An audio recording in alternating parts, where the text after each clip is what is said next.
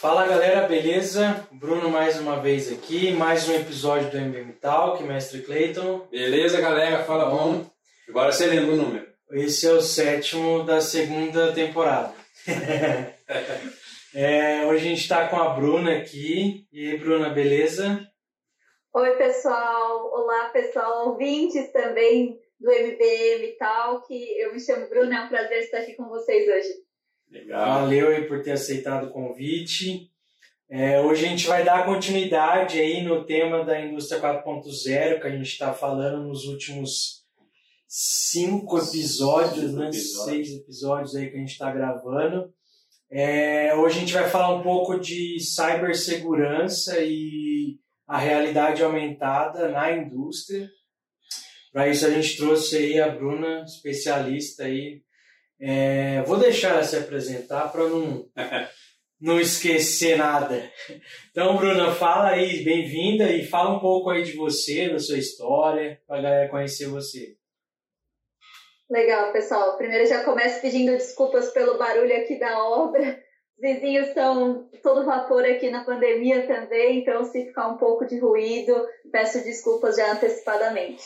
É, como o Bruno comentou, eu me chamo Bruna, eu trabalho na Mercedes-Benz do Brasil, na planta de São Bernardo do Campo, na área de engenharia de manufatura, de caminhões e cabinas também. É, tenho trabalhado ao longo dessa jornada na Mercedes, né, eu tenho 24 anos, mas estou há três anos na Mercedes com projetos também relacionados à indústria 4.0. Atualmente eu estou como líder do pilar de robôs colaborativos em toda a planta de São Bernardo do Campo. Represento também a minha área e a, toda a parte de manufatura com projetos globais com a Alemanha, com a Turquia. Então a gente tem alguns clusters de integração como Digital Worker, que é a parte de digitalização dos nossos colaboradores, a parte de smart manufacturing também, toda a parte de automação.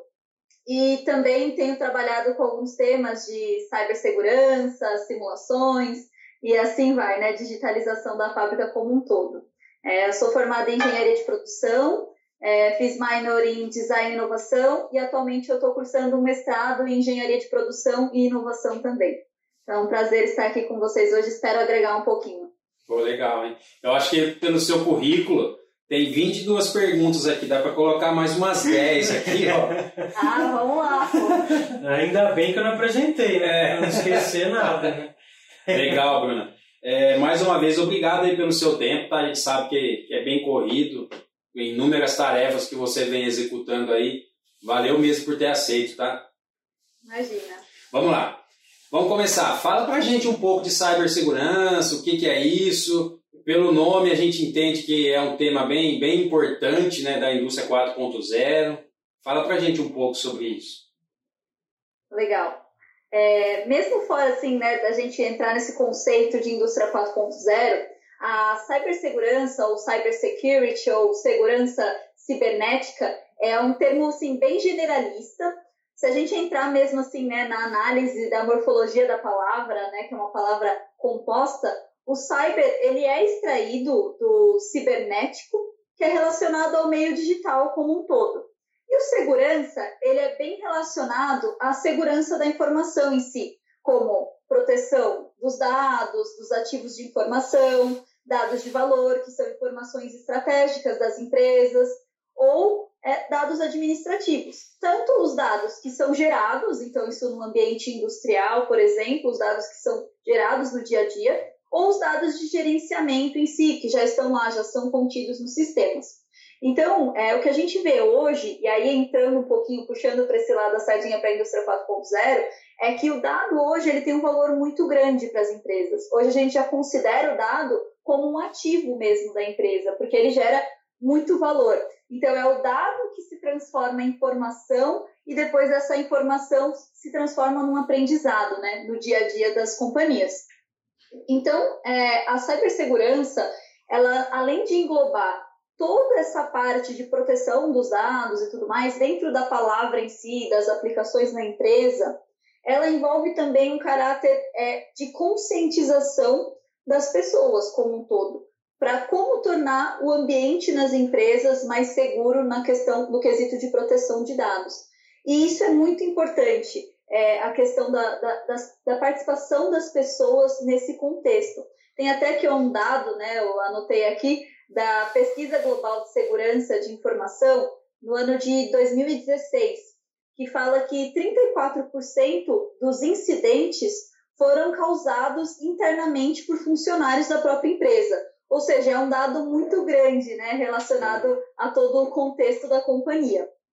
Então, assim, para fechar é, nessa explicaçãozinha breve do que seria a parte de cybersecurity, eu gostaria de reiterar assim, dois pontos. O primeiro, essa questão da proteção de dados em si, e o segundo, de como motivar as pessoas para viver esse ambiente e estarem conscientes dessa realidade no dia a dia. É, e é, é um tema muito importante, né? Até você falou bem, né? Isso não envolve só a indústria 4.0, né? É, mas em se, em se tratando de indústria 4.0, a gente sabe que, que é, um, um dos pilares da indústria 4.0 é a união dessas plantas entre outros países, né? Então, principalmente aqui no Brasil, a gente tem falado com muitas pessoas e é um tema que gera um pouco de insegurança, né? Tipo, nossa, mas como que fica a fórmula do meu produto? Como que fica a comunicação das minhas máquinas com a planta lá no exterior?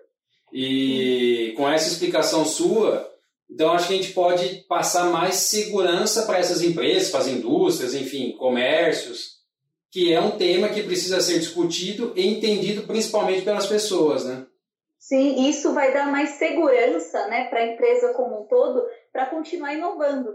Porque senão as pessoas, exatamente esse sentimento né, que a gente percebe no dia a dia, as pessoas acabam criando uma restrição a inovações, a parte de cloud, a parte de data analytics, a parte de simulações, até mesmo dos robôs colaborativos, com esse receio de, pô, como que vai estar tá meu dado, né? Vai estar tá exposto? Como que eu vou usar o cloud, eu vou usar a nuvem, sendo que eu vou estar tá vulnerável? E na verdade não, isso existe e não pode ser um impeditivo para a empresa de avançar, mas ela tem que ter em mente, né, tem que ser algo claro, a busca para evitar essas vulnerabilidades, evitar essa abertura para as ameaças em si, né? Mas assim, a gente é, é, complicado mesmo, principalmente quando a gente vai falar com pessoas de um pouco mais de idade, que não estavam acostumadas com isso, né? Ao mesmo tempo que a gente vê também tantas pessoas buscando essa informação. Assim, só para dar um exemplo também, né, lá da Mercedes, a gente tem um grupo de dentro dessa estruturação de pilares das tecnologias habilitadoras, assim como tem o de robôs colaborativos, por exemplo, a gente tem o de cybersecurity na empresa, e a gente dividiu esse, esse pilar, essa tecnologia habilitadora, em na área administrativa, que existe, que é a parte do, do negócio muito mais voltado à área do IT, que cuida dessas coisas, né? mas também a gente tem que desmistificar e tirar que essa imagem de cybersecurity é só relacionada à área de TI, só à área de IT. E a gente tem a outra área, que é a área industrial, que cuida do chão de fábrica, da automação em si, como que isso vai se, vai se relacionando. E a gente tem visto os gestores assim muito, muito atentos a esse tema, buscando entender mais, buscando palestras, reuniões, para estar a par desse tema que é tão importante. Então, eu acho que isso já está começando a mudar no cenário das indústrias em si.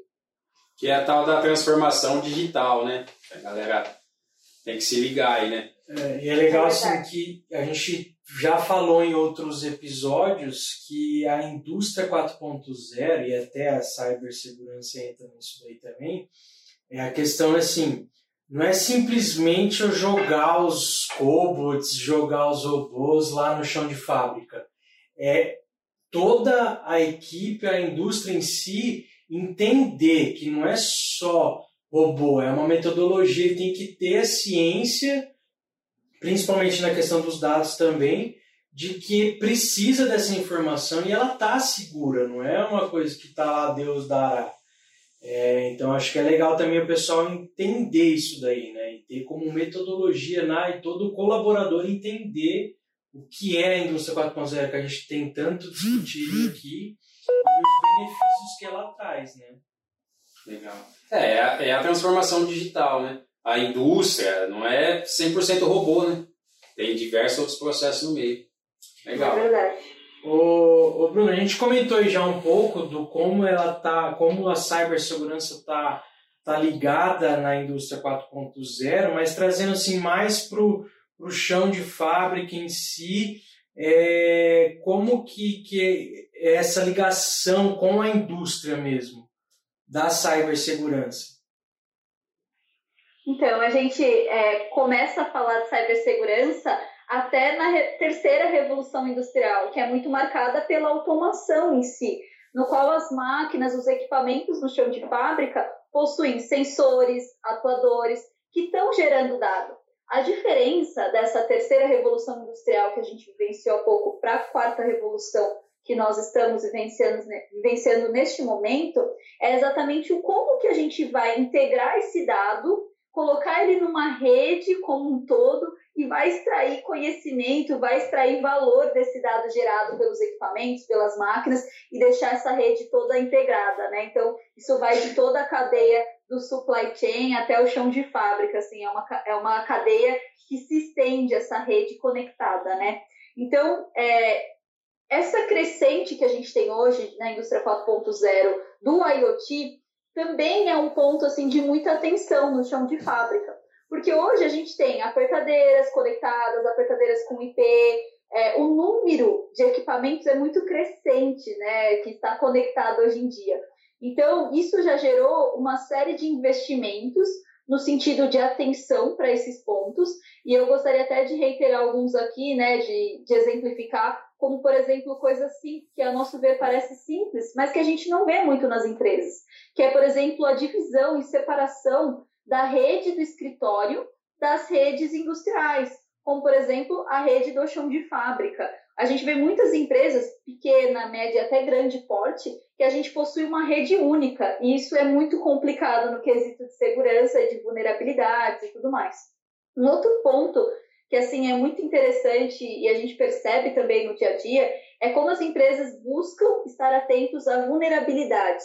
E isso pode ser de um PLC, de uma, uma automação um pouco de, é, de um nível um pouco mais baixo, de sensores mesmo assim. Então, estar atento a essas vulnerabilidades para já corrigir elas no dia a dia, para que depois isso não vire um problema muito grande. Além disso, é, um outro ponto que no próprio chão de fábrica a gente percebe é que os equipamentos, eles hoje têm um dado muito grande em relação ao core da empresa, né? Aquilo que tem mais valor, a quantidade produzida, a capacidade de produção de uma indústria, enfim, todas as informações estratégicas para a empresa. Então, essas informações, elas têm que estar muito bem guardadas. E não adianta a gente esquecer do colaborador e falar que o colaborador não influencia nesse ambiente de trabalho porque a gente acredita muito na conscientização no sentido de a gente tem exemplos, né? É, por exemplo, a pessoa vai colocar um pendrive numa máquina, numa uma célula produtiva robotizada e vai colocar lá um pendrive. Ah, não, vou colocar aqui rapidinho. A gente já chegou até a ouvir isso, né, de colaborador. Não, vai ser rapidinho, eu vou por 30 segundos e vou tirar, como se o vírus fosse por tempo, né? Se fosse algo rapidinho lá, não vai acontecer nada. Então a gente vê inúmeros exemplos de como é, o sistema em si não pode estar tá vulnerável. E o sistema em si não é só o colocar antivírus, colocar PET, estar atento à vulnerabilidade, mas em si também como conscientizar as pessoas a trabalhar naquele ambiente, tornar aquele ambiente mais seguro. E toda essa cadeia, todo esse sistema acaba se refletindo nos nossos clientes.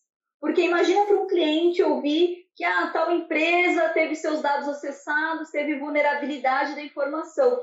Pô, se ela não consegue nem garantir que os dados estejam seguros, dados de informação estratégica, quanto mais informação de terceiros, dos próprios clientes, né?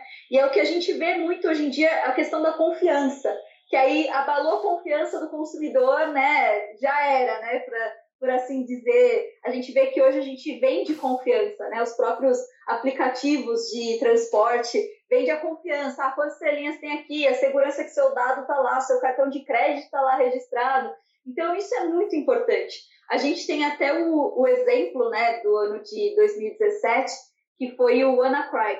Eu não sei se vocês já ouviram falar, o WannaCry é Quero Chorar, que foi um, um malware que é, atingiu né, o mundo todo. Foram 150 países atingidos e o Brasil foi o quinto mais atingido, né? Então o Brasil não Nossa. ficou de fora dessa jogada. E o que, que eles faziam? Eles criptografaram os dados mais importantes das empresas, e isso afetou muito as linhas produtivas e tudo mais. E eles pediam, como resgate mesmo, como se fosse um sequestro dos dados, eles pediam criptomoedas. Como se fosse vai, o Bitcoin, por exemplo, para ter o dado resgatado. Então a gente, assim, foi um caso que afetou muitas empresas, empresas grandes como a Telefônica, a Vivo, é, grandes empresas.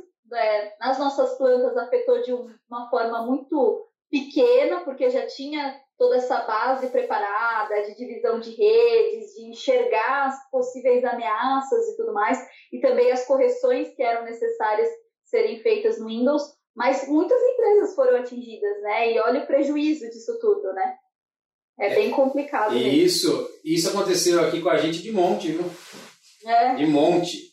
Normalmente 20, 30 mil dólares por resgate. Aliás, reais. 20, 30 mil reais por resgate em Bitcoin. E eles invadiam o servidor e encriptavam aquilo que eles sabiam que era realmente de valor para a empresa. E muitos dos nossos clientes que na época não tinham essa segurança e não davam a mínima para isso, custou para eles entenderem o quanto é importante é. ter firewall, ter antivírus, ter portas backup. bloqueadas, backup. Então, é. assim, é, é, as pessoas acham que, que nunca vai acontecer com eles, só com o vizinho, né? É verdade. E o quão é bom, né, assim, as empresas que têm equipes determinadas para isso, né, para essas soluções, para identificar rapidamente essas ameaças e já corrigir, né, para minimizar todos esses danos causados. E eles são bandidos honestos, viu? Porque eles pedem resgate e devolvem mesmo. E devolve.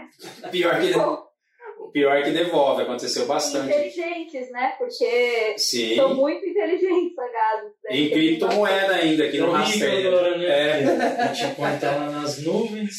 É um tema muito, muito importante.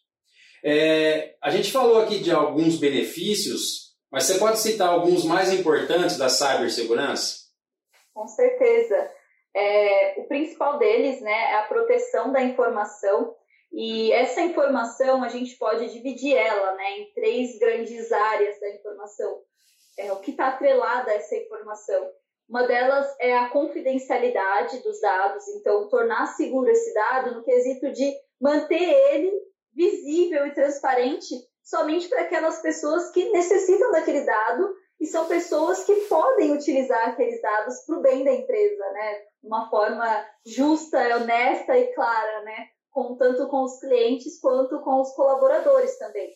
Um outro ponto né, que a gente traz de benefício quando a gente investe em cybersecurity é a parte de integridade, de garantir que aquele dado que está lá é realmente um dado verdadeiro, íntegro, que não teve alguma modificação, que não teve alguma influência externa, né, por exemplo.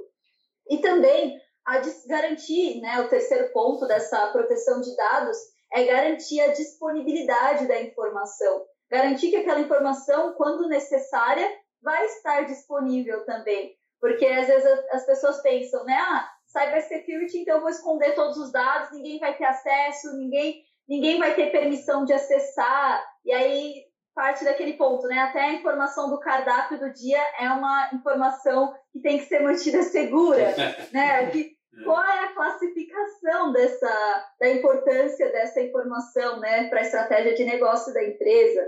Então essa disponibilidade da informação.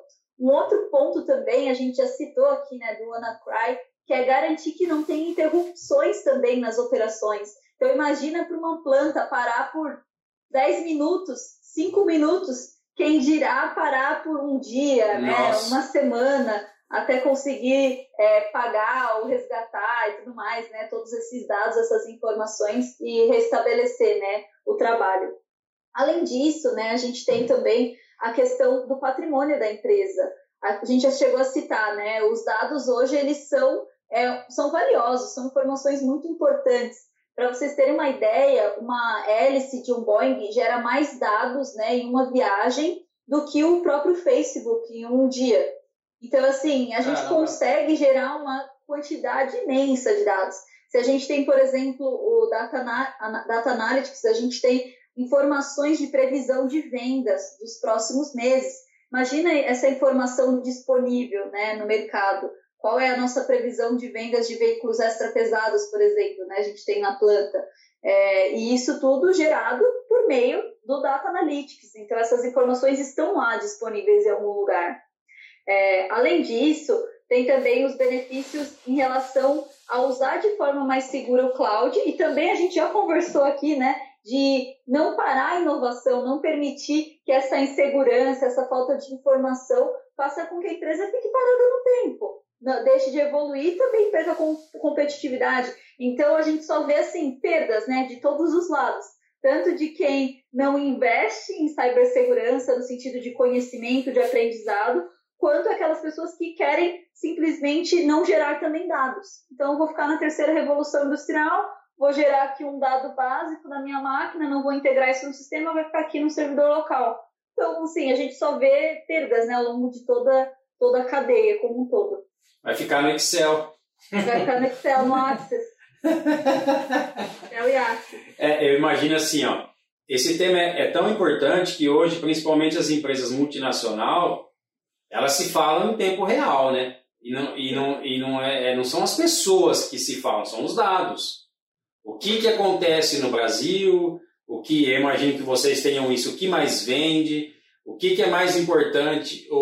O brasileiro pensa de um jeito, o norte-americano pensa de outro. Eu acho que essas informações têm, têm sim que ser seguras, mas tem que transitar entre os países. Isso é, eu acho que é básico, né? Então, assim, tem que perder esse medo que as informações, fórmulas vão vazar e que tudo vai se perder e vão descobrir uh, como, como se faz a roda. Eu acho que assim, essa, essa mentalidade o pessoal tem que entender que tem que investir mesmo em, em cibersegurança, entre outras tecnologias voltadas para a indústria 4.0 e volta no tempo que nós falamos, né? É a transformação digital, né? o mundo está online, né? não tem mais o que fazer, não tem volta, né? Tem razão, Cleiton, é verdade. E até você tocou num ponto interessante, né? A gente, por fazer parte de uma companhia multinacional, a gente tem muito contato com a Alemanha, Turquia, Japão, enfim, né? Do grupo Daimler como um todo. E, e a gente percebe, assim, um outro marco bem interessante foi a criação de uma padronização mesmo, de um documento na aquisição de novos equipamentos, né? Esse documento nosso chama Integra e até o próprio já é bem, é nome é bem sugestivo, né, em relação a essa Integra, que é quais são os PLCs que a gente pode usar, quais são os equipamentos, quais são os protocolos de comunicação que a gente pode usar de forma que a gente vai permitir que o nosso sistema ele fique integrado. Então, se a gente for acrescentar uma célula nova na linha de produção, vai permitir que essa célula esteja conectada a tudo aquilo que já existe e, ao mesmo tempo, aquela célula nova não vai trazer uma vulnerabilidade, não vai ser um elo fraco na nossa cadeia, vai ser um elo forte no sentido de garantir que a informação seja utilizada e, ao mesmo tempo, que essa informação é segura. Então, é um outro ponto assim bem legal, né, dessa padronização de ter essa informação transparente para todos, todos trabalharem e falarem a mesma língua, por mais que estejam em países diferentes. Legal, bacana. Muito bom. E aí, Bruno, só eu ou você? Tem Não, mais agora, duas aqui. Vamos lá, deixa eu fazer agora. Uma pergunta. Quer falar alguma Deixa coisa? eu falar um pouco. Ô, Bruno, agora entrando já no segundo tópico do nosso papo aqui, queria que você falasse um pouco sobre a realidade aumentada, principalmente nas indústrias. Legal, maravilha. É um ótimo tópico. É, a gente trabalha bastante, né? Só para fazer uma explicação, uma introdução, a gente tem a realidade aumentada, que é quando a pessoa ela enxerga, ela vê aquilo que está no ambiente real ela vê algumas projeções, né? Ela vê alguma interação virtual nesse meio, mas ela não deixa de enxergar aquilo que está acontecendo ao redor dela. Então, é uma realidade aumentada, né? Ela aumenta, ela foca em algum outro ponto virtual, né, digital, só que ela não deixa de perder o contexto, o ambiente real. A realidade virtual, a pessoa ela fica totalmente na realidade imersiva, totalmente virtual. Então, ela não enxerga aquilo que está acontecendo no ambiente real mesmo em si. Ela fica totalmente na imersão daquela realidade virtual. E a realidade holográfica é, a, é um mix dessas duas, né? Da realidade virtual e da realidade aumentada. E a gente tem um equipamento que a gente utiliza na fábrica, fazendo uso já dessa realidade mixada, né? Que é a mistura da realidade virtual com a realidade aumentada, que é o óculos HoloLens da Microsoft. Não sei se vocês conhecem, é uma tecnologia assim muito interessante que ela permite a gente ver hologramas mesmo em si no ambiente real. Então você tem aquela a, traz aquela questão do virtual e uma evolução também da parte aumentada, né? Torna aquilo mais real, mais tangível para a pessoa, muito mais usual. É, dentro disso, a gente tem inúmeras aplicações né, da, da realidade holográfica na fábrica. A gente sempre trabalha muito fazendo é, POCs, que são provas de conceito, né, Proof of Concept.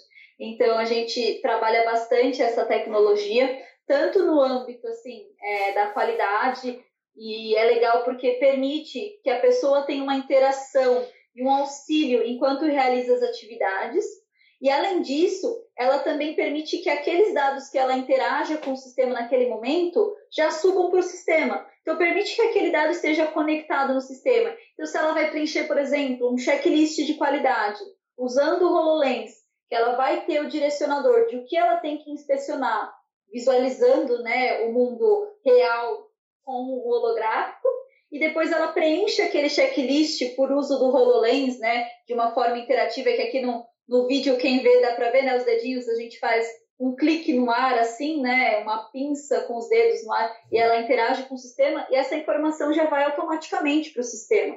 Então, olha os ganhos que a gente tem, né? De deixar o papel de lado, de ter aquela informação naquele formato estático e ter aquela atividade de realizar o checklist num formato muito mais é, intuitivo para a pessoa que está realizando aquilo, instrutivo até, e também ter a garantia de que aquela informação vai ser disponível em tempo real, que já vai gerar KPIs, que já vai gerar dashboard. Então, como que aquela informação vai estar integrada em tudo isso? Além disso, a gente tem aplicações também no uso da manutenção, para, por exemplo, manutenção em altura. Pô, como auxilia né, o uso do HoloLens integrado a um CLP de um equipamento, que você, com o HoloLens, você consegue mexer e ter interação com aquele equipamento que está lá no alto, ao invés de você subir lá, mexer no equipamento, mexer nos painéis de controle dele. Então, isso também tem muitos ganhos, assim, a gente percebe no dia a dia da indústria. Aí tem diversos exemplos, né? Se a gente for falar também das videoconferências agora utilizadas na pandemia, né? Como aumentou o uso da videoconferência e ter essa videoconferência mais é, próxima daquela pessoa que está do outro lado da tela, né? E aí eu diria até do outro lado da lente do óculos. Que aquela pessoa vai estar tá vendo exatamente aquilo que você está vendo no ambiente real e ela também pode pôr pontos de interação com aquele ambiente que você está vendo do outro lado. Então, criar setas posicionadas em equipamentos para mostrar, demonstrar o que, que tem que ser feito, direcionar realmente a atividade daquela pessoa. Então, a gente tem, assim, diversos exemplos, assim, bem é, que a gente teve muitos ganhos atrelados a eles, assim, de cases de sucesso, e assim, a, a tendência é cada vez mais aplicar, né? Tendo um desenvolvedor bom e ideias, a gente pode viajar, né? O céu é o limite. E no, meu, e no meu caso, um óculos para enxergar. Tem que usar dois. ô, ô, Bruna, é... hoje, não sei se você pode falar isso aí, tá? Mas hoje eu imagino que vocês conseguem utilizar isso é, com essa é, uma fase, né? Ver coisas de fora, por exemplo, o cara de lá vê se uma peça aqui tá boa. Tô no Canadá, tô vendo uma peça aqui no Brasil. Consegue, consegue. A gente já fez agora, né, faz pouco tempo, até tryout e instalação de máquinas que tinham somente engenheiros na Alemanha que sabiam como fazer aquele tryout da máquina e aí, com o uso do HoloLens, a gente teve essa, esse apoio né, em tempo real e a pessoa lá estava vendo exatamente o que a pessoa que estava vendo. E não só isso, né? A pessoa de lá interagia diretamente com a pessoa daqui. Então, é difícil de explicar assim, né? É muito mais fácil vendo. Mas imagina você tá com óculos, que você está enxergando aqui o ambiente real, e você está enxergando aqui uma máquina na sua frente. A pessoa de lá, nessa visão que ela está tendo sua da máquina, ela pega uma seta posiciona, olha, aqui que você vai apertar, e posiciona essa seta num botão ou num componente eletrônico. E a pessoa que está lá com óculos está vendo aquela seta flutuando no ar naquele exato local que a pessoa está falando. Fora os fones de ouvido integrado, né, a saída do áudio. Então, a, a pessoa está lá naquela realidade imersiva e real ao mesmo tempo, né? Com o apoio remoto da, da outra pessoa em outro país. Nossa, que sacada. Até, até eu, não, eu não sei se isso já acontece, se já foi aprovado, mas a ideia é fazer cirurgias e o médico pode, pode estar em outro país, né? A ideia é, fazer. Eu já cheguei a ver notícias assim mesmo. É, o médico está fora, né? Eu não sei se vão aprovar, porque é algo muito, muito pessoal e invasivo, né? Mas dizem que eles vão conseguir. Ah, seu médico está lá nos Estados Unidos, você está aqui no Brasil. Deu piripaque, tá morrendo. O cara conecta lá e aqui as coisas acontecem, né? É verdade, tem razão. Já, é meio complicado, né, no quesito de legislação. é. Também não duvido que a, daqui a pouco seja liberado, né? Pouco tempo evolui tão rápido, né, também a tecnologia, que quem sabe. Aí você vai se sentir sozinho no centro cirúrgico, não tem médico, não tem ninguém, tá todo mundo fora. Tem uma, uma série da Netflix que eu assisti que tem exatamente esse caso, só que nesse caso é, ela é um robô com inteligência artificial em cima dos dados, ela faz a cirurgia em vez do médico, porque ela estudou tudo que o médico tinha, os mestrados, as coisas que ele defendeu, ela estudou toda a documentação e tudo que já existia e criou o padrão que a gente já falou no papo anterior e ela conseguia fazer cirurgia. O robô fez fazer cirurgia. Caramba. É, tem que acompanhar a evolução mesmo. Tem mais aí, Bruno? Tem aí mais uma aí que já falou um pouco. É, nós falamos bastante de. de, de... benefícios, né? A gente falou, é, né? Dos, dos benefícios. E com, com toda essa sua experiência e currículo, qual é a dica que você deixa assim, para as empresas tomarem ciência e dar um estralo assim para investir em cibersegurança, realidade aumentada? Oh, legal, é a pergunta do milhão, né? É. que benefícios vai trazer para a empresa, né? E a gente sempre brinca lá na empresa, é, na Mercedes como um todo, que a gente não faz essa, a gente não aplica essas tecnologias porque é bonitinho, porque ah, é legal, né? Ah, a gente vai se divertir, porque a gente se diverte também quando a gente aplica. Mas não, não só isso, a base principal são os ganhos que tem atrelado a isso. A gente falou um pouco dos ganhos de cybersecurity da aplicação, né? Algo necessário hoje para o dia a dia. Não posso nem dizer como um ganho, mas é o mínimo que as empresas a gente tem que correr atrás, tem que ter isso disponível no dia a dia. E da parte de realidade aumentada, os benefícios também são gigantescos, assim, a gente ter essa informação disponível, integrada ao sistema, gerar informação desses dados, transformar isso em ganhos direcionar na tomada de decisão, saber aonde realmente a gente tem que aplicar algum Kaizen, algum projeto de melhoria contínua. É um, é um direcionador, né? Se, hoje a gente, se a gente tem esses dados, a gente consegue direcionar os nossos esforços para aquilo também que vai trazer mais retorno para a empresa como um todo. E a gente fala muito dessa parte do digital worker, né? Como tornar o nosso colaborador mais digital, mais integrado. Porque não adianta a gente ter uma empresa, uma um chão de fábrica totalmente conectado e um colaborador perdido lá no meio, né? O que eu estou fazendo aqui no meio de tantas máquinas? E a gente sabe que a, a quarta revolução industrial não veio para tirar o emprego das pessoas, né? Ela veio para redirecionar e dar à pessoa aquilo que cabe à pessoa, né? A questão de inteligência, uso da criatividade, aquilo que agrega mais valor em si. E como é importante a gente ter esses colaboradores assim conscientes conscientes da aplicação dos ganhos, do uso da realidade aumentada, da realidade holográfica, da realidade virtual, para treinamentos, para possibilitar que eles aumentem a capacitação, que eles possam arriscar mais num ambiente mais seguro, num ambiente virtual, por exemplo. Como eles podem garantir que aquela informação que ele está gerando, aquele dado, vai subir diretamente para o sistema, vai estar tá seguro?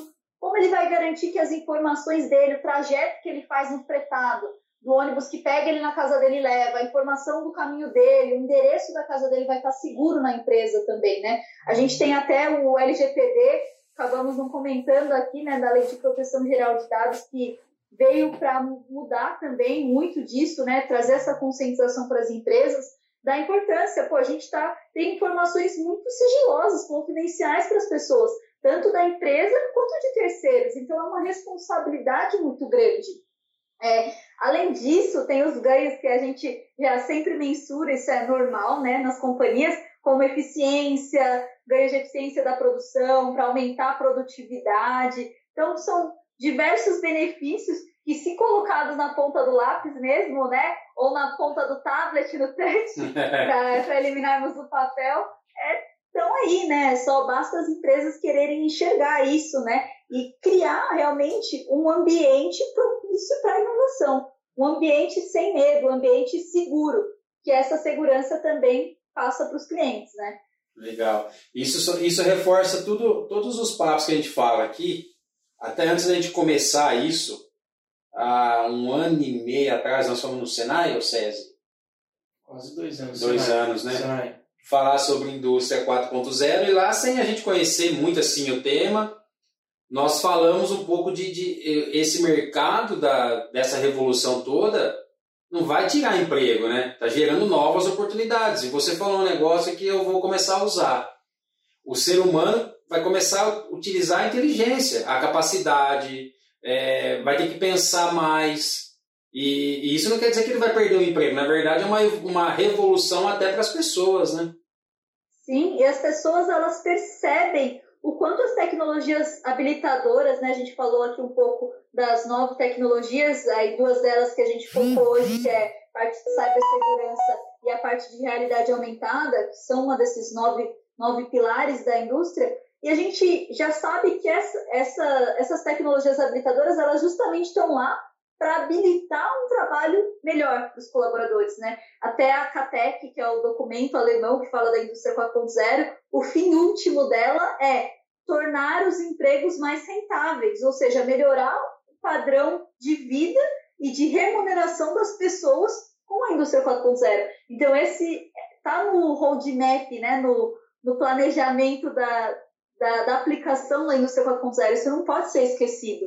E a gente percebe também que, conforme a gente vai aplicando essas tecnologias, o colaborador vai vendo os benefícios que traz no dia a dia dela, e aquela pessoa mesmo quebra aquelas barreiras e fala: não, isso aqui está me ajudando realmente, isso aqui veio aqui para agregar mais, para melhorar minha condição de trabalho, para tornar mais ergonômico, para tornar mais seguro. Então as pessoas elas estão começando também a enxergar isso, que é muito legal. Chega de dor nas costas, né? É, é verdade. é Muito isso. bom, é mais uma aula, hein? De graça ainda. De graça. Não, acho que é isso aí. É isso. É, quero agradecer mais uma vez, Bruna, ter aceitado o convite. É, com certeza aprendemos bastante. Já quero um óculos daqui. comprar para usar aqui. No próximo evento a gente. é, valeu mesmo e Quer deixar seus contatos, é, Bruna? Quer, deixar, quer falar vontade. alguma coisa? Fica à vontade. Legal. Primeiro eu gostaria de agradecer ao Bruno, ao Cleiton pelo convite, à empresa MBM. Foi um prazer estar aqui com vocês hoje, é, ter acompanhado um pouco o MBM Talk de vocês. Assim, eu tenho certeza que isso está ajudando muitas pessoas e está tendo uma responsabilidade muito grande no compartilhamento de informações. Então, para mim, é um prazer estar aqui é, quem quiser se conectar comigo também, tem o LinkedIn, Bruna Chemi Tardini, é, pode mandar mensagem, enfim, se tiver alguma dúvida também, me ponho à disposição. E se tiverem outros MDM Talks também podem me chamar. Para mim foi um prazer estar aqui com vocês hoje. Muito obrigada mesmo. Legal, combinado. Até a próxima. Show. Até o próximo episódio. Valeu, pessoal. Valeu. Valeu, pessoal. Valeu, tchau, tchau. tchau. tchau.